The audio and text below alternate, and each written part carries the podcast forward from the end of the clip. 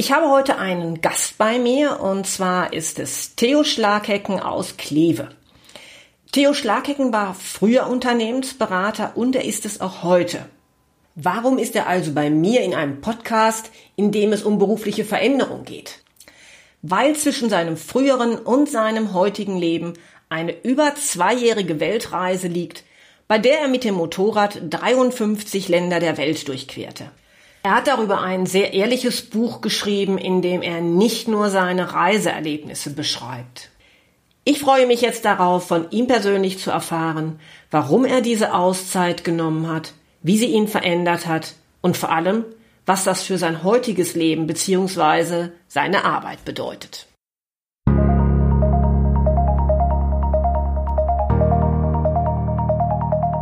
Hallo, ich bin Ingrid Liedmeier und ich begrüße dich herzlich zu meinem Podcast Arbeit darf leicht sein.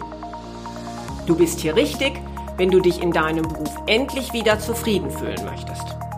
Ich gebe dir konkrete Tipps, wie du herausfindest, welcher Job wirklich zu dir passt, viele neue Impulse für deine berufliche Veränderung und ab und zu eine kleine Unterstützung für deinen Mutmuskel. Hör einfach rein.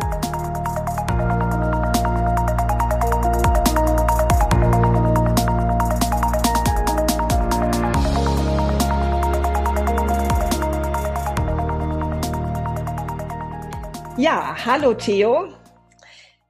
Ja, hallo Ingrid. Ich beginne mal gleich mit meiner ersten Frage.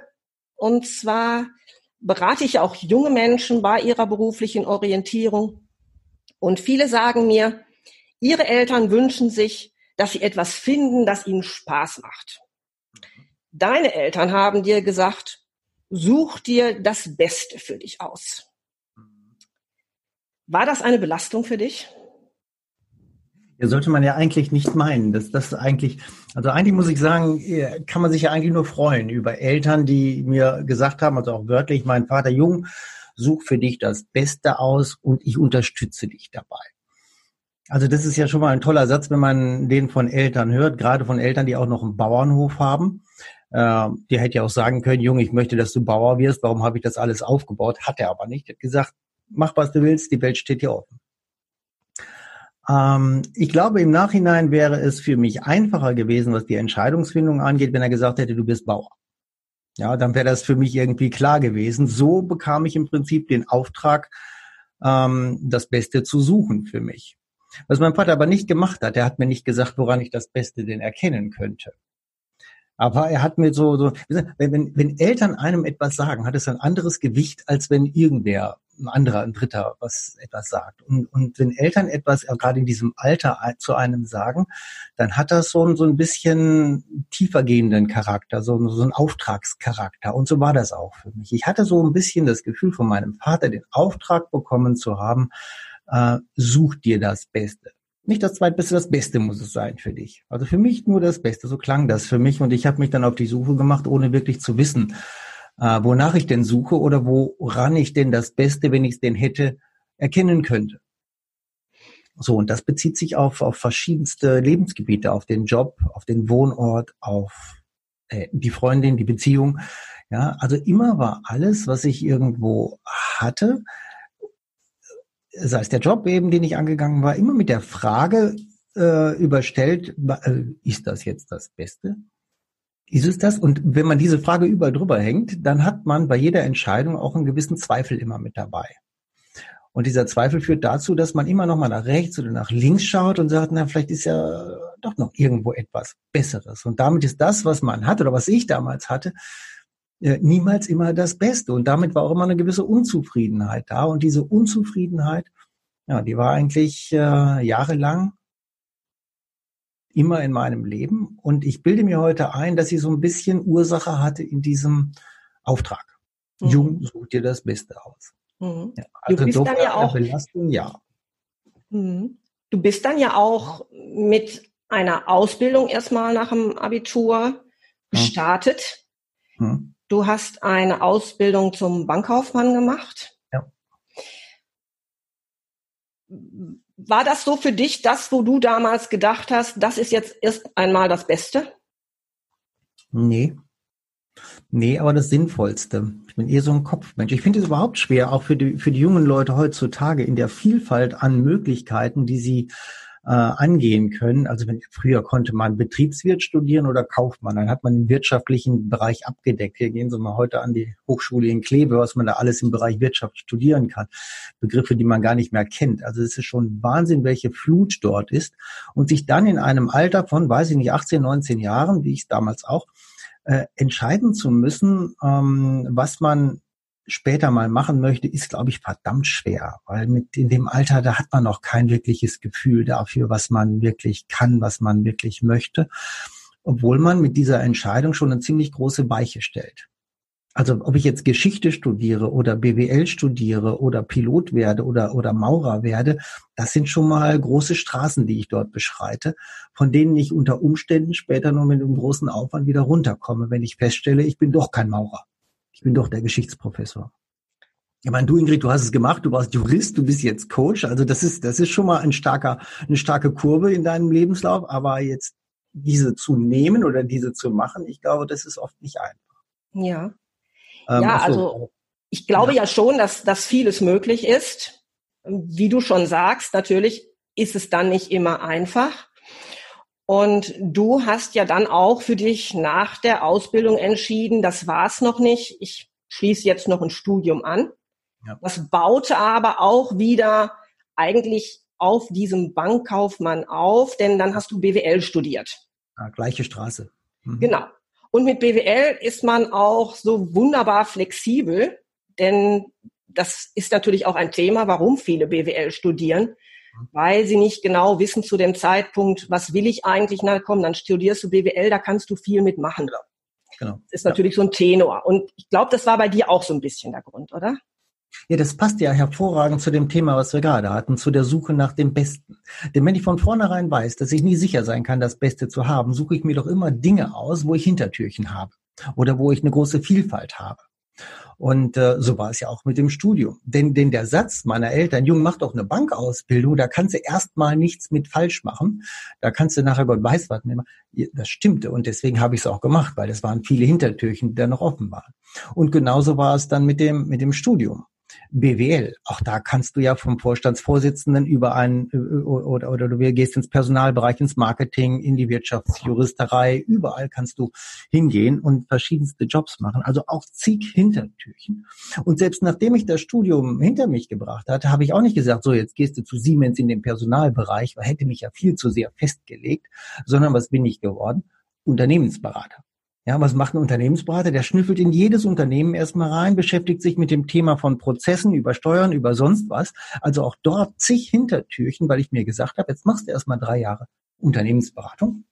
Dann kennst du zig Unternehmen und zig Tätigkeitsbereiche und dann kannst du dich für etwas entscheiden. Das hm. Problem war, ich bin heute immer noch Unternehmensberater. Ich habe mich also immer noch nicht entschieden, ja. ja, da, das, und da kommen wir da ja jetzt vielleicht drauf. Du bist dann ja einige Jahre Unternehmensberater gewesen und warst dann ja auch in einer Sozietät tätig, wo dir eigentlich gerade so der Weg zu allem offen stand, denn man, oder du warst eigentlich gerade kurz davor, dass man dir anbot, Partner zu werden. Und dann bist du ja durch ein Weihnachtsgeschenk deines Bruders, mhm. ja, durch Zufall, nenne ich es mal, auf einen Artikel gestoßen von jemandem, der mit dem Motorrad eine Weltreise machen wollte. Und das hat dich ja in dem Augenblick so angepiekt, dass du gesagt hast, Mensch, das möchte ich auch machen. Und was mich so ein bisschen verwundert hat, ist, ich habe dich in dem Teil, also ersten Teil des Buches schon eher als so jemand erlebt, der sehr vom Kopf her gesteuert ist, der immer alles überlegt und durchdacht hat. Und dann hast du diese Entscheidung getroffen, die eigentlich auch nicht unbedingt sinnvoll erschien. Und trotzdem hast du dann dich auf einmal über diesen Kopf hinweggesetzt und aus dem Bauch heraus entschieden. Mhm. Was, was war denn da so dann in dir? Was meinst du, was ist da so passiert in dem Augenblick?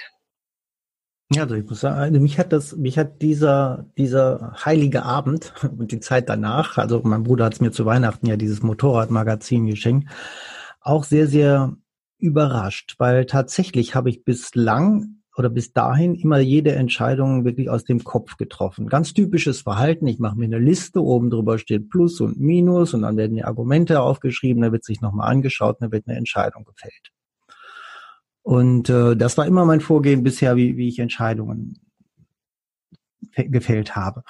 Und dann kam halt dieser, dieser Artikel, dieses Motorradmagazin. Das sind so bunte Bilder von Leuten, die mit dem Motorrad durch China fahren und dann schreiben, wie, wie schlimm das oder wie schön das alles ist. Und äh, ja, es war nichts, was ich mir großartig gewünscht hatte. Ich hatte ein Motorrad, aber irgendwie damit um die Welt zu fahren, das war nie ein Thema. Und dennoch, dieser Artikel, als ich ihn dann gelesen habe, hatte irgendetwas in mir äh, losgetreten. Vielleicht deswegen, weil der Typ, der dort äh, geschrieben hat von seiner Reise um die Welt, einer war, oder von seiner Reise, die er vorhatte, äh, eben um die Welt zu fahren, war einer, der hatte nahezu den gleichen Lebenslauf wie ich. Also der war nicht so der Abenteurer, wie ich mir die vorstellte, mit wüsten Haaren und langem Bart. So ist für mich der Abenteurer, der dann irgendwo dann auf dem Motorrad sitzt. Nee, das war einer, der war Jurist, der war Betriebswirt, der hatte auch einen Bauernhof zu Hause, der arbeitete auch in der Beratung und der war ungefähr so alt wie ich. Ja, also das ist so identisch gewesen, dieser Lebenslauf, den er hatte, dass ich mir gesagt habe, ja, Moment mal, also nicht nur Abenteurer, sondern auch solche Typen wie ich, nehmen, also, also planen solche Weltreisen oder machen solche Weltreisen und da bin ich ein bisschen hellhörig geworden und habe mir diesen Artikel dann näher angelesen und wer, äh, durchgelesen. Und während ich das gemacht habe, kam ein sehr eindeutiges Gefühl in mir auf, das mir sagte, also das wäre doch auch etwas für dich. Und ähm, das hat sich dann ziemlich gefestigt. Nichtsdestotrotz gab es natürlich die Situation, wo mich der Martin, so hieß er, ähm, dann als ich mich mit ihm mal getroffen hatte, also ich habe ihn angeschrieben äh, und wir haben uns getroffen und ich habe ihn gefragt, vielleicht fahren wir ja mal zusammen auf Weltreise und dann sagt er mir, ja pass auf, wenn wir zusammen fahren, dann entscheide dich bitte bis Ende nächster Woche, äh, denn wir müssen noch ein bisschen planen, um rechtzeitig zum 1. Mai loszufahren, so war sein Plan. Und da kam ich nach diesem Gespräch mit ihm nach Hause und war ziemlich aufgeregt irgendwie, weil ich muss mich jetzt bis Ende nächster Woche dazu entscheiden, alles was ich bisher aufgebaut hatte, was ich gemacht habe, hinzuwerfen, zu beenden, Karriere zu, äh, zu beenden, den Job zu kündigen, den Firmenwagen abzugeben, die Wohnung zu kündigen, die Freundin zu kündigen. Äh, also all das war irgendwo, stand jetzt also quasi zur Debatte. Und dann bin ich hingegangen, kam nach Hause, hatte ein, einen großen Zeichenblock genommen und mein Plus und Minus oben drüber geschrieben, weil so macht man das ja oder so habe ich das immer gemacht. Und ich schrieb und schrieb und schrieb die Argumente dann auf mit dem Ergebnis, dass auf der Minusseite, ich weiß nicht, Stück oder 30, 40 Punkte standen und auf der Plusseite zwei. Ich weiß gar nicht mehr welches war. Es, es war nur total viel Negative. So. Und hätte jetzt der Kopf entschieden, hätte er gesagt, ja klar, lass das sein. Ja, mach schön weiter wie bisher. Und trotzdem, trotzdem am Ende dieses, dieser Auflistung gab es in mir ein ein, ein Gefühl, ein inneres Wissen, eigentlich schon während ich diese Auflistung gemacht habe. Bei jedem einzelnen Argument gab es ein Wissen, dass das gar nicht zählt, dieses Argument, dass das gar nicht wirklich äh, für mich Bedeutung hat, dieses, du kennst die Sprachen nicht, du könntest an Malaria erkranken, du weißt nicht, wie man ein Motorrad repariert, was machst du denn, wenn du einen Platten hast, was ist, wenn du ins Gefängnis kommst, weil du irgendwas verbrochen hast oder was auch immer halt da passiert. All die Argumente, die haben mir keine Angst gemacht, vor denen wäre ich früher weggelaufen, aber das war mir irgendwie alles egal. Ich wusste, ein inneres Wissen war da, aber es war noch nicht so formuliert. Du machst das jetzt. Du musst das jetzt tun. Und das hat sich dann Bahn gebrochen am Ende dieser Auflistung dieses Gefühl, so dass ich dieses Gefühl, so dass ich hingegangen bin, alles durchgestrichen habe und einfach quer über dieses große Zeichenblockblatt geschrieben habe: Just do it. Mach's einfach. Dann habe ich das Ding zugeklappt und äh, den Martin angerufen und habe gesagt: Jo, ich fahre mit. Hm. Ein paar, ein paar Wochen, ein paar Tage später war dann auch das Gespräch beim Chef und dann äh, habe ich gekündigt und dann nahm es seinen Weg, ja. Ja, das, das Gespräch beim Chef fand ich ja sehr ja, typisch für, für vielleicht in der beruflichen Situation, in der du warst. Hm? Es ging ja sehr wenig darum, ach, was, was, äh, was machen Sie denn da jetzt und wollen Sie sich das nicht nochmal überlegen und äh, ich will Ihnen doch die Partnerschaft jetzt anbieten, sondern er ist sehr schnell nüchtern zum Punkt gekommen und hat gesagt, hm, na wollen wir mal sehen, wie wir dann denn noch die bestehenden Projekte abwickeln. Mhm. Ja? Ja, ich glaube, ich weiß auch warum. Mhm. Weil, weil diese, diese Überzeugung, du musst das jetzt tun, die ich da hatte, als ich mich dafür entschieden habe, ähm, das war eine Überzeugung, die ich auch ausgestrahlt habe. Also wirklich auch gegenüber Freunden und Bekannten, auch meine Eltern, die, die, die, die, denen war klar, der muss das jetzt machen irgendwie, als ich denen das sagte. Und ähm, auch mit so einer Haltung bin ich, glaube ich, auch in dieses Gespräch reingegangen, dass er, als er gehört hatte, was ich vorhabe, auch keinen Zweifel daran hatte, dass da nichts mehr zu retten ist. Mhm. Dann okay. hat er auch relativ schnell losgelassen und äh, ja, und mich gehen lassen dann auch. Ja, ich habe mich dann so gefragt noch, ja, was ist es jetzt genau, was dich antreibt? Und beim Weiterlesen in dem Buch bin ich dann auf einer Seite ges darauf gestoßen. Ich glaube, es war in Tiflis, wo du dann gesagt hast, nichts zu tun, was ich nicht will. Das war so etwas, was, was du in dem Augenblick als besonders angenehm empfunden hast. Heißt das, so, ja. heißt das so ein bisschen im Umkehrschluss, alles, was du vorher gemacht hast, war, entsprach nicht so wirklich deinem eigenen Ich, sondern war so etwas, was vielleicht von außen erwartet wurde, auch wenn man es dir direkt nicht so gesagt hat? Ja, ja, ich glaube, wir alle machen sehr, sehr viele Dinge, die wir glauben tun zu müssen, ohne dass wir sie wirklich wollen. Aber ich habe das, also die Stelle, die du da gerade ansprichst, die, da, da ging es für mich darum, dass ich den Begriff oder mein Verständnis von Freiheit ein bisschen neu definiert hatte. Also Reisen um die Welt hat immer was mit Freiheit zu tun und Ausbrechen aus dem Job auch was mit Freiheit zu tun. Und ich habe bis Georgien auch immer geglaubt, ähm, Freiheit bedeutet, dass ich endlich das tun kann, was ich immer schon mal wollte. Konnte ich ja jetzt. Ich war ja unterwegs. Ich hatte keinen Job, ich hatte keine Verpflichtungen, nichts mehr. Und ich konnte halt tun, was ich wollte. Und habe ich da gesessen habe gedacht, was willst du denn jetzt tun? Es gibt gar nichts unbedingt, was ich jetzt so unbedingt tun will. Und trotzdem war dieses sehr, sehr befreiende Gefühl eben von Freiheit äh, in mir drin und habe dem nochmal so ein bisschen nachgehorcht und überlegt, was ist denn das jetzt, diese Freiheit? Und dabei war es gar nicht das Thema, dass ich tun und lassen kann, was ich will, sondern vielmehr der Punkt, dass ich äh, Dinge nicht tun muss, die ich auch nicht will. Und ähm, das sind solche Dinge wie eben bestimmte Abgabefristen im Job einzuhalten. Das sind Dinge wie Klaus stellvertretend jetzt zum Geburtstag zu gratulieren. Ich habe jetzt kein, Klaus hat Geburtstag, ich muss ihn anrufen. Ja, es gehört sich so. Also muss ich ihn anrufen und dann unterhalte ich mich mit ihm, obwohl ich da vielleicht gar keine Lust zu habe. Ähm, tausend Dinge gibt es in unserem Leben, glaube ich, die, die wir oftmals tun, weil es sich so gehört, weil es andere erwarten, aber nicht, weil wir es wir wirklich wollen.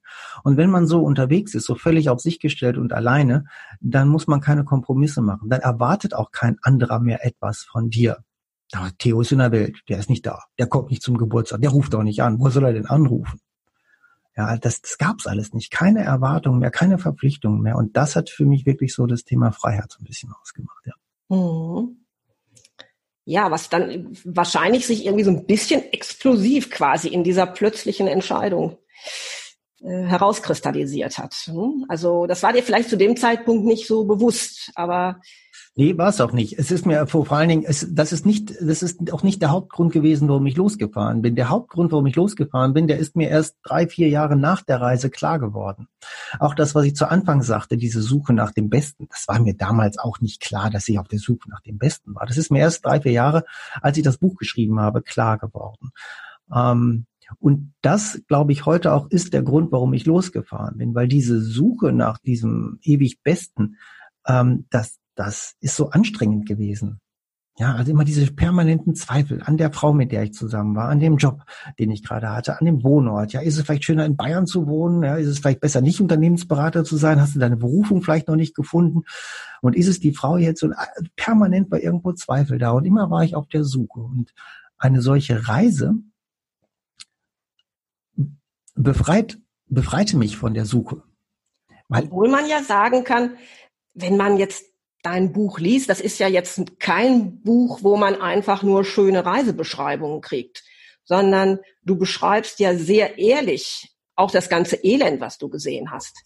Ja. Das heißt, du beschreibst in Indien, wie du gesehen hast, wie Kinder auf der Straße lediglich auf einem Stück Zeitungspapier schlafen.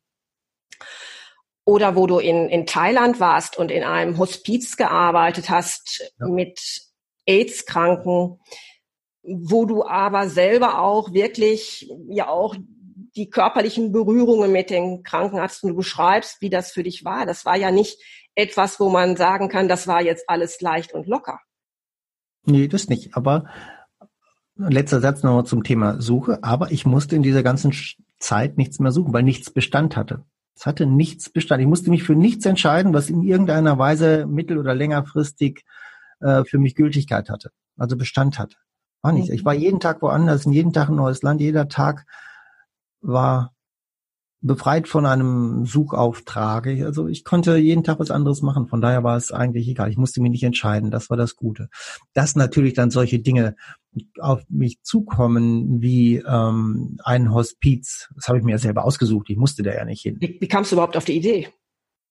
Ich habe nach, nach, nach, nach Orten oder Situationen gesucht, die irgendetwas mit mir machen. Hm. Und ähm, ich habe mir das bewusst überlegt, halt, was, was machst du, wo gehst du denn hin, was, was macht denn was mit dir? Und das Thema Tod war etwas, was unbesetzt war für mich. Mit Tod hatte ich bisher noch nie was zu tun. Ich war Unternehmensberater, ja, dann hat der immer mit Tod zu tun. Das ist sehr lebendig da alles. Und ähm, ich habe mir gesagt, begib dich doch mal in die Nähe. Also das hatte eher was, es hatte nichts Soziales im Sinne von, oh, ich möchte jetzt helfen im Hospiz. Es war eher was Egoistisches im Sinne von, ich möchte erfahren, wie es ist, in der Nähe des Todes mal zu sein.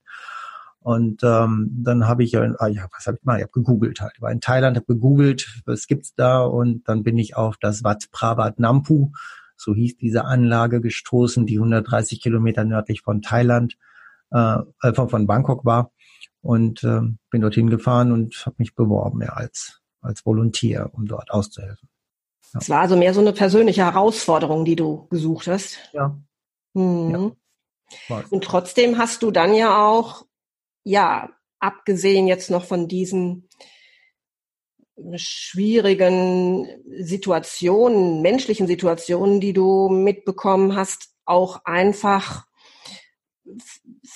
ganz viel einfaches Leben ja erfahren, auch wirklich viel Dreck, viel Ungeziefer, mit dem du leben musstest. Also ich stelle mir jetzt so vor, der Theo kommt zwar vom Bauernhof und äh, erlebt da vielleicht schon mehr Dreck als so manches Stadtkind, aber doch alles bisher sehr wohlbehütet und sauber. Und jetzt wirst du konfrontiert mit diesem einfachen Leben und du hast dich da ja auch voll reinbegeben. Du hast ja, ich glaube, zwischendurch hast du mal ein Hotel aufgesucht, ne? weil, weil es dir dann vielleicht auch einfach mal danach war, war mal wieder etwas ähm, Komfort zu genießen. Aber meist hast du doch sehr einfach übernachtet. Und ich habe, ich war ja in deinem sehr beeindruckenden Bildervortrag und habe die Bilder ja gesehen, wo du genächtigt hast. Wie hast du das ausgehalten?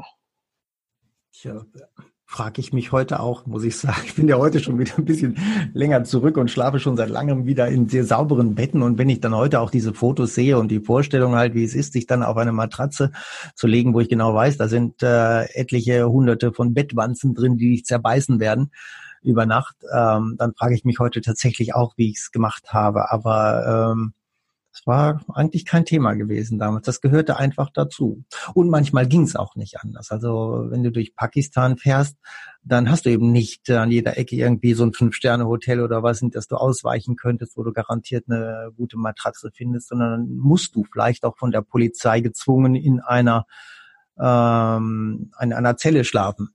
Also wir hatten eine Polizeieskorte bekommen und die hat gesagt, wir müssen eure Sicherheit garantieren, Thema Afghanistan, Thema Taliban. Äh, und deswegen kriegt ihr jetzt eine Eskorte und die Eskorte, wenn es Abend wurde, wenn es dunkel wurde, fuhr da nicht weiter und dann wurde von denen ein Schlafplatz gesucht und oft war es eben eine, eine, ja was, eine Kaserne ist übertrieben. Das war so ein kleiner Bau halt, ne, wo, wo eine Polizeistation drin war. Und die hatten in der Regel immer fünf, sechs Zellen und dann haben wir eine bekommen. Und da wurden natürlich keine Betten gemacht. Die Matratzen, da haben schon, ich weiß nicht, wie viele Verbrecher drauf geschlafen halt. Und die wurden nicht sauber gemacht oder so. Das war schon anders. Aber ich habe mich da draufgelegt. Das war alles gut. Es war alles gut zu der Zeit und alles akzeptabel. Warum auch immer. Ja, du hast dann ja auch damit gelebt. Ich sag mal, viel ist dir ja eigentlich gar nicht passiert. Ich erinnere mich an eine Situation, in dem dir unheimlich übel war glaube, über ein, zwei Nächte wirklich äh, warst du ja quasi in einem Trance-Zustand aufgrund einer schlimmen Übelkeit. Es hat sich aber alles gelegt. Und ich erinnere mich an eine, ja, für den Leser eigentlich recht witzige Situation, aber für dich wahrscheinlich weniger witzige Situation, als dir dieses Ungeziefer ins Ohr geflogen ist. Ja, Hermann. Mhm. Hermann, genau. Du hast dann auch schon eine sehr persönliche Beziehung zu Hermann aufgebaut der, ich weiß gar nicht, wie lange in einem, deinem Ohr sich da ein Zuhause eingerichtet hatte. Ganz ja, ganz wirklich, so zwei, drei Wochen war das bestimmt, wo ich äh, den ja, also das, das war ja damals in, wo war es gewesen? In Laos war es gewesen, im Norden Laos, in irgendeinem ähm, Backpacker Hotel, so eine Unterkunft. Und dort saß ich halt, war recht entspannt bei einem Bier als ich dann plötzlich merkte, dass irgendetwas gegen mein Ohr geflogen war. Also Insekten fliegen ja schon mal rum, halt, da man saß draußen im Biergarten und dann flog etwas gegen mein Ohr und ich hatte es dann mit der Hand so weggewischt. Ich denke, jetzt ist gut, ist weg. Ähm, aber dann merkte ich plötzlich, dass es in meinem Ohr irgendwie so, so brummt und sich bewegte, es vibrierte was und merkte erst dann, dass dieses wohl Insekt, was da gegen mein Ohr geflogen ist, nicht dagegen, sondern irgendwie in einem sehr, sehr ungünstigen Winkel so hineingeflogen ist, dass es so wirklich in den Gehörgang äh, so reingeflogen ist, dass es drin feststeckte. Und ich weiß nicht, was es gemacht hat oder ob ich da nochmal nachgedrückt habe oder was. Jedenfalls war es so weit drin, dass ich es äh, weder sehen noch wieder rauskriegen konnte. Nur ich hab's halt gemerkt. Es lebte ja, es war in meinem Gehörgang drin und auch die ähm, Personen, die mich äh, dann rumsprang, rumspringen sahen halt, weil ich war ja ein bisschen in Panik, was konnte das Tier denn machen? Es konnte ja vielleicht beißen, stechen, Eier legen, sich durch Hirn, durch zu, zum Hirn durchfressen oder ich weiß es nicht, was es war. Ja, und äh, dann, als ich mich dann wieder beruhigt hatte, als es also nichts gemacht hatte, es wohl nicht stechen konnte, sonst hätte es ja vielleicht das schon getan, dann haben andere ins Ohr geschaut und äh, nicht sehen können. Also es steckte wohl echt tief drin. Und dann kam so eine kleine Arie an Arztbesuchen in dieser Nacht noch, habe ich also versucht, Ärzte zu finden, eben Hals-, Nasen-, Ohrenärzte, sofern man die in Laos in der Wildnis da oben oder im Norden findet. Findet einen habe ich tatsächlich gefunden, der war aber stramm wie tausend Mann, der war richtig, kam gerade von der Feier, hat richtig gebechert und den wollte ich dann auch nicht im Ohr herummachen lassen mit irgendwelchen Geräten. Und der sagte, ich arbeite im Krankenhaus, komme am nächsten Tag ins Krankenhaus. Und dann hatte ich halt die Nacht mit diesem Insekt für mich. Ja, also ich musste halt vier, fünf Stunden noch schlafen mit dem Insekt, was die ganze Zeit in mir lebte. Und das war schon eklig. Also da denkt man sich schon so ein bisschen, erinnert mich schon, man sich schon so ein bisschen an diese Alien-Filme, wo irgend so ein fremdes, lebendes Wesen in dir drin ist. Und so war es ja auch. Man kann ja auch nichts machen. Ich konnte mir nicht die Ohren zuhalten oder was. Es war ja in mir drin. Es war schon fies und der lebte halt die ganze Zeit. Und in diesem Zusammenhang habe ich ihn auch Hermann getauft. Tatsächlich ja, weil wir doch ein sehr persönliches Verhältnis, sehr inniges Verhältnis hatten. habe ich ihn Hermann getauft. Mit Hermann bin ich dann am nächsten Tag zum Krankenhaus gegangen, aber das Ärzteteam rund um diesen Arzt konnte es dann auch nicht befreien oder mich davon befreien. Die haben alles Mögliche versucht, da irgendwie mir ins Ohr zu stecken. Scheren, die mit äh, Klebefolien beklebt waren, haben sie rein, das ist abenteuerlich, was da alles ankam. Und äh, letztendlich haben sie gesagt, wir können hier nicht helfen. Das muss ein gutes Krankenhaus in Bangkok, war die Empfehlung machen. Und das Einzige, was sie tun könnten, wäre jetzt dort Öl oder Glycerin und Ölzeug hineinträufeln, ähm, dass das Tier dann darin erstickt dass es zumindest nicht mehr lebt in der Zeit bis Bangkok. Und äh, das haben sie dann gemacht. Ich konnte dann dem Todeskampf beiwohnen. Ja, das stirbt ja dann drin. Naja, und ähm, irgendwann war es dann verstorben und äh, ich hatte dann drei Wochen Zeit, mit ihm nach Bangkok zu fahren und dort wurde es dann mit so einer feinen Vakuumpumpe rausgesaugt. Ja. ja. ja. Hat dann noch mal ein gutes Ende genommen. Ja, Gott sei Dank. Gott sei Dank. Auch eine Erfahrung, ja. Du hast dann ja auf der Reise irgendwann angefangen auch zu schreiben, die Aufzeichnungen zu machen. Und du hast geschrieben, dass du die Routine, die Regelmäßigkeit, die Verlässlichkeit deines früheren Lebens gar nicht vermisst hast.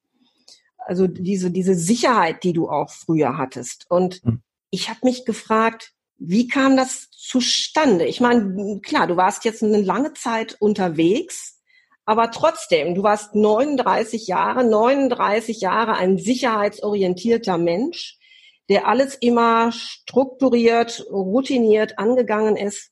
Und dann gehst du auf so eine Reise und wodurch ist diese Veränderung? Hat die stattgefunden? Gute Frage. Ich, ähm,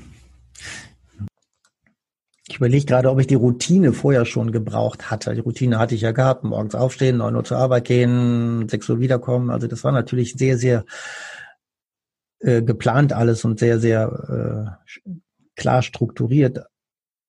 Aber ich glaube nicht, dass ich das früher gebraucht hätte. Die Sicherheit, äh, grundsätzlich das Thema Sicherheit, das wäre wahrscheinlich etwas, was ich früher gebraucht hatte. Ja, also ich hatte sämtliche Versicherungen gehabt im klassischen Sinne halt eben einen Bausparvertrag und all das Zeug habe ich natürlich gehabt, was man so hat auch auch immer den Blick auf, hast du genug Geld für die Rente und sowas. Das gab's alles in meinem Leben. Ähm, und das war wie weggeblasen, muss ich sagen. Und ich kann es bis heute nicht erklären, warum. Genauso wenig, wie ich mir erklären konnte, warum ich dieses Just Do It, mach das jetzt über dieses Blatt geschrieben habe. Das war so eine innere Stimme, die mir gesagt hat, das musst du jetzt machen. Und gleichzeitig damit hat sie mir auch gesagt, alles das, was damit zusammenhängt, das bist du auch bereit in Kauf zu nehmen. Also die fehlende Sicherheit beispielsweise, der, dass das Gehalt nicht mehr äh, läuft für, für die Zeit. Ob ich danach wieder einen Job finde, stand äh, in den Sternen halt. Ob ich gesund wiederkomme, ob mir was passiert, stand in den Sternen und, und, und. Also viele Sachen, mit denen ich früher nie einverstanden gewesen wäre, das zu akzeptieren, waren für mich plötzlich okay. Ist das vielleicht das auch, äh, dass man erlebt, dass in diesen einfachen Ländern Menschen ja auch ihr Leben leben. Und, und du hast es auch eigentlich sehr schön in dem Bildervortrag nochmal gesagt, dass du dort sehr viel mehr lächelnden Menschen begegnet bist, als wenn du in Deutschland in einer Großstadt umhergehst. Mhm. So dieses Gefühl, man braucht zum Glück gar nicht so viel und es findet sich immer eine Lösung. Ist das vielleicht etwas, kann das etwas gewesen sein, was, was mitgespielt hat?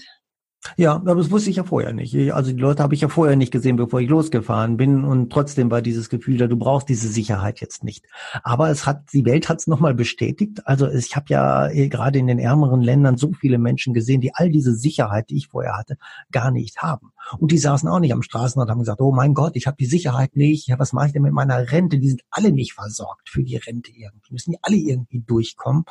Ja, und trotzdem äh, sitzen sie da und sind nicht tot unglücklich oder machen sich den ganzen Tag Sorgen darum, dass sie diese Sicherheit nicht haben. Ich glaube, dieses Thema Sicherheit ist so, ist so so, so anerzogen Deutsch irgendwie auch, vielleicht so beigebracht. Ich meine, wenn, wenn laufend ein Versicherungsvertreter um die Ecke kommt und sagt, sie brauchen doch noch eine Hausrat, sie brauchen doch noch diese, stellen sich mal vor, was passiert, wenn. Ja, so sind wir ähm, äh, oft, oft auch erzogen im wahrsten Sinne des Wortes.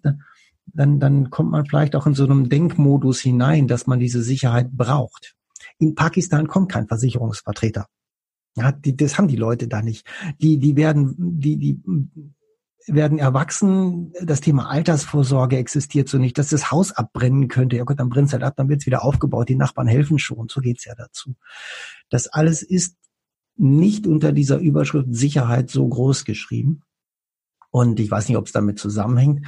Äh, aber die Menschen in der Welt, sie sagten, sagt es ist gerade halt, ja, ich habe viele Lachende gesehen. Ob sie jetzt deswegen lachen, weil sie eben nicht diese Sicherheitsgedanken und Sicherheitsbedürfnisse mit sich rumtragen, das weiß ich nicht. Aber in der Tat ähm, die Menschen draußen in der Welt, auch gerade in den ärmeren Ländern, entschieden mir entspannter und gelassener und fröhlicher und auch gastfreundschaftlicher als ähm, in den westlichen Ländern, in den ja, zivilisierteren Ländern. Das war dann ja dann wohl auch so schwierig für dich, deshalb, äh, als du zurück, zurückgekommen bist, wieder in, in dieses Leben hier zu hereinzufinden, in dieses Sortierte, und in dieses, mhm. so macht man es halt, in dieses Leben geprägt durch ganz viel Verbindlichkeit. Mhm. Und du beschreibst das ja auch sehr schön, wie, wie schwierig das dann für dich zunächst gewesen ist.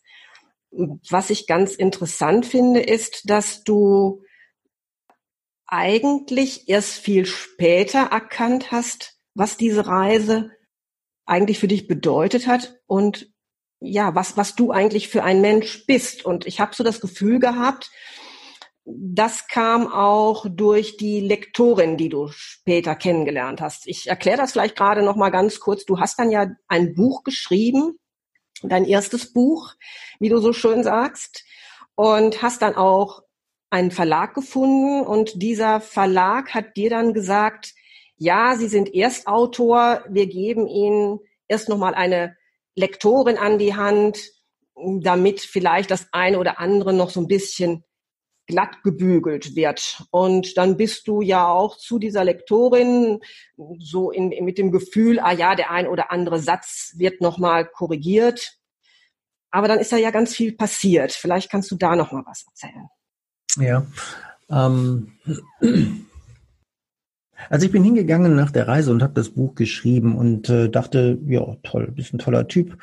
Hab mir solche äh, Gedanken gemacht, halt, äh, die, die, die man in so einem Buch beantwortet. Warum bist du denn losgefahren? Hab dann reingeschrieben, bin Abenteurer. Ja, klar, will die Welt sehen, Schnauze voll von dem Job, wollte mal raus, was anderes machen. Und ähm, solche Geschichten standen dann darin und habe sie dann auch eben in diesem Buch geschrieben und der Lektorin vorgelegt. Und das war eine ganz clevere Frau, die ähm, auch ein gutes Gespür hatte für, für, für Menschen und auch für, für Wahrheiten. Und eine, die nicht äh, faul war, nachzubohren, ob das denn alles so in Ordnung ist. Weil für sie macht die Qualität eines Buches aus, wenn es wirklich, wie sie sagt, mit dem Herzen geschrieben ist, wenn es ehrlich geschrieben ist. Ehrlich. Und sie sagte, Sie schreiben, Sie sind ein Abenteurer. Und ähm, ich habe sie kennengelernt als einer, der eben Versicherungen hat überall, der sich Sorgen machte um, um Altersversorgung und so weiter. Und sagt, ich glaube Ihnen nicht, dass, sie, dass das der Grund ist, dass Sie die Welt sehen wollten, dass Sie Abenteurer sind. Und da fing ich das erste Mal an, nachdenklich zu werden und habe selber überlegt, stimmt das denn jetzt, was du da so geschrieben hast? Ist das ehrlich? Und kam schon mal zu dem Schluss, nee, Abenteurer bist du nicht und warst du auch nicht gewesen. Das war schon mal das Erste irgendwie. Und dann ging es weiter und an vielen Stellen des Buches hat sie nachgehakt und nachgefragt ähm, und, und mich quasi der Unehrlichkeit überführt. Jetzt nicht eines bewussten Lügens oder so gar nicht, sondern, sondern dass ich mir selbst in die Tasche gelogen hatte. Dass ich selbst geglaubt hatte, ich war der Abenteurer. Nee, ich war ja auf der Flucht, auf der Flucht vor diesem Thema ähm, Suche nach dem Besten zum Beispiel. Ja, und äh, von daher ähm, habe ich an vielen Stellen nochmal gesagt, nee, da muss ich nochmal rein, nochmal viel ehrlicher werden. Und das hieß auch, dass ganze Seiten nochmal neu geschrieben werden mussten. Und das sind noch ein paar andere Dinge passiert in dem Zusammenhang, so dass wir dann gesagt haben, oder ich dann auch mit dir zusammen gesagt habe, nee, ich will das Buch so nicht veröffentlicht sehen, weil ich lüge nicht nur mir dann einen in die Tasche, sondern auch meinen Eltern, meinen Freunden, all die, die das Buch irgendwann mal lesen werden, lesen Dinge über mich, die so nicht stimmen. Und das wollte ich nicht und habe dann tatsächlich alles wieder rückabgewickelt. War natürlich mega enttäuscht, ja, mega enttäuscht. Also ich wollte dieses Buch ja schreiben, habe ja schon 300 Seiten geschrieben und dann bin ich zurückgekommen von der Lektorin und habe das Buch erstmal zu Hause in den Schrank geknallt und das immer drei Jahre nicht mehr angeschaut. Und trotzdem hat es mich die ganze Zeit immer gewurmt, weil ich diese Fragen ja halt nicht für mich beantwortet hatte. Warum bist du denn jetzt wirklich losgefahren? Und irgendwann gab es dann den Punkt, wo ich es dann rausgekramt habe wieder und ähm, habe mich dem Buch, habe mich mir selbst gestellt und so geschrieben, wie es jetzt ist, ja. Ja, vielleicht sind wir Menschen ja auch ganz gut darin, ne? so unsere eigene Wahrheit zu kreieren. Und ja. vielleicht ja auch, um uns selbst so ein bisschen zu schützen. Ja, bestimmt auch. Versäumen wir denn was aus deiner Sicht, wenn wir, wenn wir nicht selbst einmal bei uns so ein bisschen tiefer nachforschen, was uns wirklich gut tut. Hm, wenn wir also ganz häufig auch so nach den Erwartungen anderer leben? Oder macht dieses den Erwartungen anderer entsprechend leben das Leben einfacher? Also was versäumen wir? Ich glaube, wir versäumen uns. Wir versäumen uns selbst irgendwie halt. Denn, denn äh, wie du sagtest, also solange wir halt immer in einem Modus leben, wo wir versuchen, anderen zu genügen, leben wir in deren Modus, leben wir vielleicht deren Leben, deren Vorstellungen, wie wir uns verhalten sollten. Aber wir leben nicht unsere Vorstellungen. Und das ist einfacher im Sinne von, ich komme einfacher mit meiner Umgebung aus, weil ich verhalte mich ja entsprechend, so wie sie es wollen. Das läuft alles sehr glatt, das läuft alles harmonisch.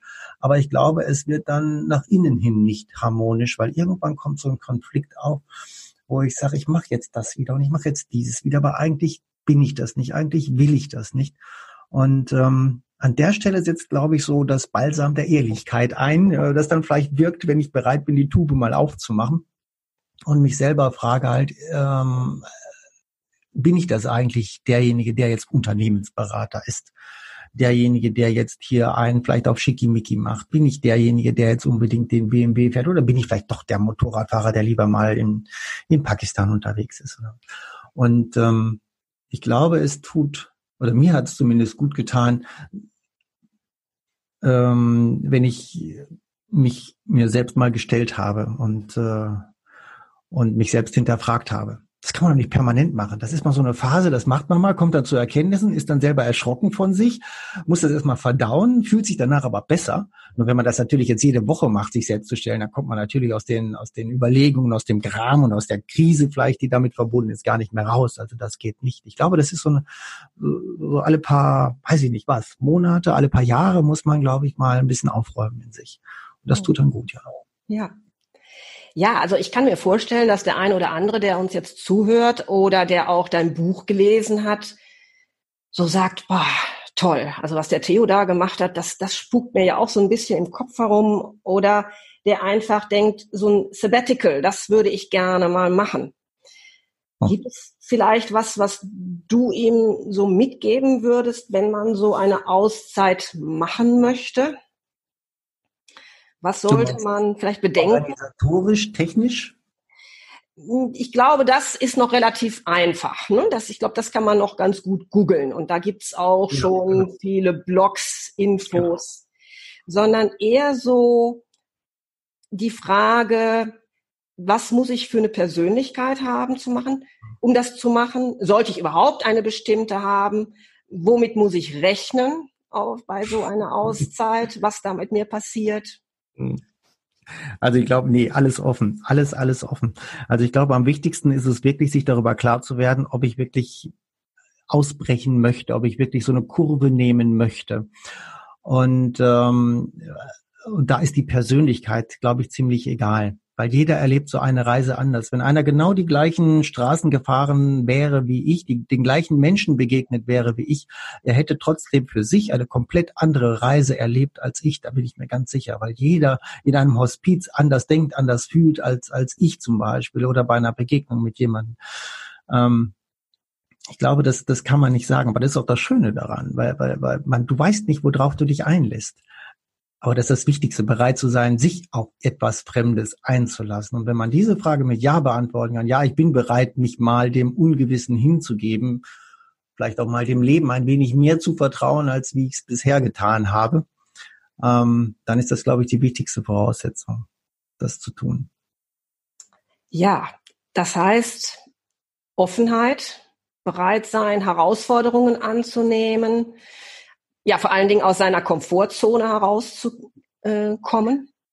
Ja, ja, das, das schon. Also äh, was, was ich erfahren habe und das, das kann man sich, glaube ich, gar nicht vorher vorstellen, ist, ähm, dass, dass man ein gewisses Vertrauen in das Leben entwickelt. Wenn ich zu Hause vorher gesessen hätte und mir vorgestellt hätte, wie es wäre, durch Pakistan zu fahren oder durch Nepal und da hätte, hätte ich einen, einen Platten, einen Motorradschaden oder sonst was gehabt, dann hätte ich mir aufgrund meiner Sorgenstruktur, die ich immer gehabt habe, die wildesten Dinge ausgemalt. Dachte, oh mein Gott, dann liegst du dann da oder in Afrika fährst du durch den Safari-Park und dann passiert da irgendwas und kommen wilde Tiere und du bist alleine. Da kann man sich die tollsten Bilder ausmalen, aber wenn man ein paar Monate unterwegs ist, merkt man, dass es immer irgendwo Hilfe gibt. Immer ist irgendwo einer der einsamsten Regionen, der dir irgendwo hilft. Es gibt immer eine Lösung. Und wenn man das ein paar Mal erfahren hat, dann entsteht so ein, ja, ein Vertrauen in das Leben, dass es immer irgendwie weitergeht. Und dann verliert auch, verliert man auch so ein bisschen die Angst vor dem nächsten äh, möglichen Unfall und möglichen Situation die, äh, ja, die Angst wird weniger und das Vertrauen in das Leben wird mehr. Aber das, das kommt erst, das kann man sich nicht vorstellen vorher. Ich glaube, das muss man eben erfahren. Und das ist ja auch äh, das Wunderbare hier an deinem, an deinem Buch. Es heißt ja die Verlässlichkeit des Zufalls. Mhm. Aber nach der Reise glaubst du nicht mehr an Zufälle, oder? ähm, äh, doch, doch, doch, durchaus. Ich weiß, dass es sie gibt. Und ich weiß, dass sie dir auch passieren. Ich weiß aber auch, dass es einen, einen gewissen ähm, inneren Zustand braucht, damit sie dir passieren. Also das ist zumindest jetzt so mein, mein Mir passieren diese Zufälle, die es alle gut gemeint haben mit mir, immer weniger oder weniger in den letzten, in den letzten Monaten oder Jahren. Ähm, deswegen, weil ich mich nicht mehr so treiben lassen kann durch mein Leben, wie ich es auf der Reise konnte. Äh, heute habe ich wieder Ziele vor Augen, Pläne vor Augen, so einen fokussierten Blick, so einen Blick durch so ein Rohr hin auf ein Ziel. Und das verhindert, dass ich rechts und links schaue, was mir das Leben vielleicht sonst noch irgendwie zustecken möchte.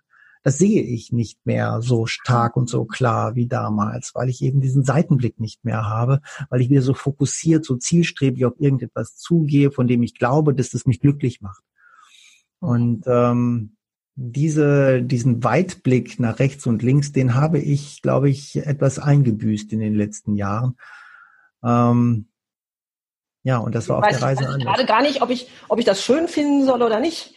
Denn äh, eigentlich würde ich ja erstmal sagen, sich Ziele zu setzen oder Ziele im Leben zu haben, die auch immer wieder veränderlich sein können, ist ja durchaus etwas, was uns weiterbringen kann. Aber andererseits muss ich sagen, dass das Sehen, dass diese Zufälle, die dir auf dieser Reise passiert sind, dir so viele Möglichkeiten auch eröffnet haben, mhm. fand ich auch sehr spannend. Und wenn mhm. man die nicht mehr hat, ist eigentlich auch schade. Ja, ich weiß es nicht, ob, ob, ob das Leben in Deutschland eines ist, wo man sich so treiben lassen kann, oder aber, wie wahrscheinlich in deinem Coaching, wirst du die Frage wahrscheinlich auch oft stellen, wo willst du in drei Jahren sein oder was? Das ist so eine typische Frage, die man so im Sinne einer Lebensplanung halt irgendwie beantworten muss. Ich weiß nicht, ich bin heute unsicher, ob, ob diese Frage ähm, wirklich so sinnvoll ist. Denn wenn man mal ein Ziel definiert hat, in fünf Jahren möchte ich X oder Y sein, äh, und da mit allem, was man hat, darauf hinarbeitet, ich glaube, dann verpasst man auch Dinge, die, ähm, die vielleicht mehr für einen bestimmt sind, als die Entscheidung, die man irgendwann mal vielleicht in einem Coaching-Gespräch getroffen hat. Ähm, von daher, ich bin hin und her gerissen. Wobei aber eine Reise in dieser Art natürlich äh, nur diesen Weitblick ermöglicht, äh, weil du keine Ziele hast. Du hast kein Ziel unbedingt, du musst jetzt unbedingt da und dahin, du kannst dich treiben lassen. Das habe ich auch gemacht. Von daher, ja, schwierig, ja, das Vertrauen ins Leben hier so zu erfahren, glaube ich. Ja. Ja, also ist sicherlich auch ein Aspekt, den ich jetzt mal genauer überdenken werde, wenn mhm. ich in meinem Coaching diese Frage stelle. Und ich möchte auch hier dem, dem Hörer jetzt gar nicht zu viel mitgeben, weil er soll dein Buch ja ruhig einmal selber lesen, weil ich finde es wirklich lesenswert. Aber es sind ja Dinge passiert, wo man sagt, das kann doch jetzt wirklich nicht sein. Das hat er sich doch ausgedacht. Oh, ich hoffe nicht. ja, Theo, jetzt bist du ja heute auch wieder Unternehmensberater, eigentlich genauso wie vor deiner Reise. Aber es hat sich was verändert, denn heute bist du nicht mehr in einem abhängigen Beschäftigungsverhältnis, sondern du hast dich nach deiner Reise entschlossen, freiberuflich tätig zu sein. Mhm. War es dir nicht mehr möglich, nach der Reise als Angestellter zu arbeiten? Also technisch wäre es möglich gewesen, weil ich hätte zurückkommen können zu meiner Beratung. Die hätten mich auch genommen, die hätten Bedarf gehabt. Ich wäre dann wieder eben Angestellter gewesen. Äh, aber ich hätte, nee, ich hätte, ich hätte sich übers Herz gebracht. Ich hätte mich, nee, das, das, das ging, es geht heute auch nicht mehr. Ich kann mir heute nicht mehr vorstellen, irgendwo um, um, weiß ich nicht, neun Uhr wieder irgendwo arbeiten zu müssen, da sein zu müssen, Präsenz zu zeigen und dann irgendwie fünf Tage die Woche dieses zu machen abends wieder zu gehen. Das, das kriege ich heute nicht mehr hin. Ich brauche irgendwie diese Freiheit, meinen Tag selber gestalten zu können. Und dieser Job gibt's halt her, wenn man sich freiberuflich äh, arrangiert. Und deswegen habe ich das gemacht. Zum einen und zum zweiten äh, wollte ich meine Arbeit dosieren können. Also wirklich, äh, früher war alles, was du, äh, was anstand, das hast du gemacht. Gab ja auch Geld. So, das habe ich gemacht. Das mache ich heute nicht mehr. Heute arbeite ich so viel, wie ich zu zum Leben brauche, sage ich mal so. Mhm. Ja, und das kann ich nur machen als Freiberufler, nicht als Angestellter.